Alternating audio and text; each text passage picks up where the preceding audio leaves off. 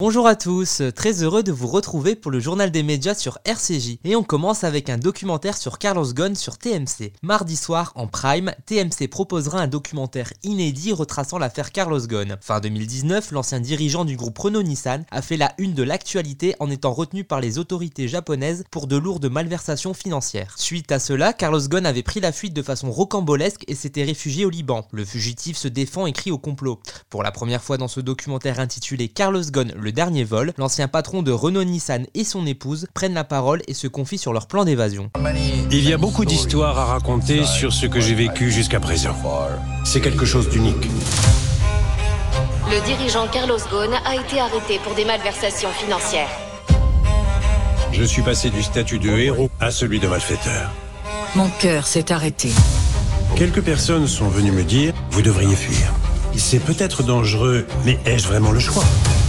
On devra vous mettre dans une caisse qu'on chargera dans l'avion et on devra faire en sorte que cette caisse ne soit pas analysée au rayon X. Tout s'est joué à cet instant-là. On continue avec la saison 2 d'Anthérapie sur Arte. Jeudi soir, Arte lancera la deuxième saison d'Anthérapie, la série inspirée d'un format israélien d'Eric Toledano et Olivier Nakache, les réalisateurs d'Intouchables. Le programme suit les aventures de Philippe Dayan, un psychanalyste joué par Frédéric Pierrot, en pleine tourmente cherchant le soutien de Claire, incarnée par Charlotte Gainsbourg, une analyste et essayiste de renom. Dans cette nouvelle salve, l'histoire se passe en mai 2020 où Philippe suit quatre nouveaux patients dans le contexte du Covid-19 à la sortie du premier confinement. Le premier épisode est mis en scène par Agnès Jaoui, au casting de cette saison qui compte 35 épisodes, Jacques Weber ou encore Suzanne Lindon. 5 épisodes seront diffusés chaque jeudi soir sur Arte. Quand on a su pour le confinement, mes parents m'ont proposé de venir chez eux. Je leur ai dit que j'étais qu'à contact et j'avais peur de les contaminer. Je trouve ça quand même bizarre de donner de l'argent à quelqu'un qu'on connaît pas juste pour parler avec lui. Vous voulez pas plutôt me poser des questions parce que j'ai l'impression de vous raconter n'importe quoi là? Votre prix sera le mien. J'ai besoin de vous dans mon équipe. J'ai jamais fait de supervision. Mais je suis pas sûre d'être euh, la personne qu'il vous faut. Je finis par m'observer devant mes patients, à m'écouter.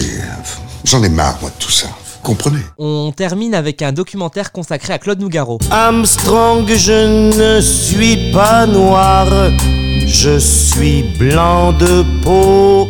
Toujours jeudi soir, France 3 programmera La vie rêvée de Claude Nougaro, un documentaire inédit réalisé par Thierry Gage sur le chanteur. Ce portrait de Claude Nougaro revient sur des facettes méconnues de l'artiste. Il a souffert de parents absents lorsqu'il grandit dans des faubourgs de Toulouse au début des années 40, découvre la violence des bagarres de rue. La TSF fut son évasion, tout comme la lecture des poèmes maudits. L'enfant du pays, raconté par Olivia Ruiz. Claude Nougaro, un artiste total, animé par la foule, la souffrance. J'ai un beau destin. J'aurais passé ma vie à fermer des puits. Merci de nous avoir écoutés et à très bientôt pour Nouvelle Chronique Média sur RCJ.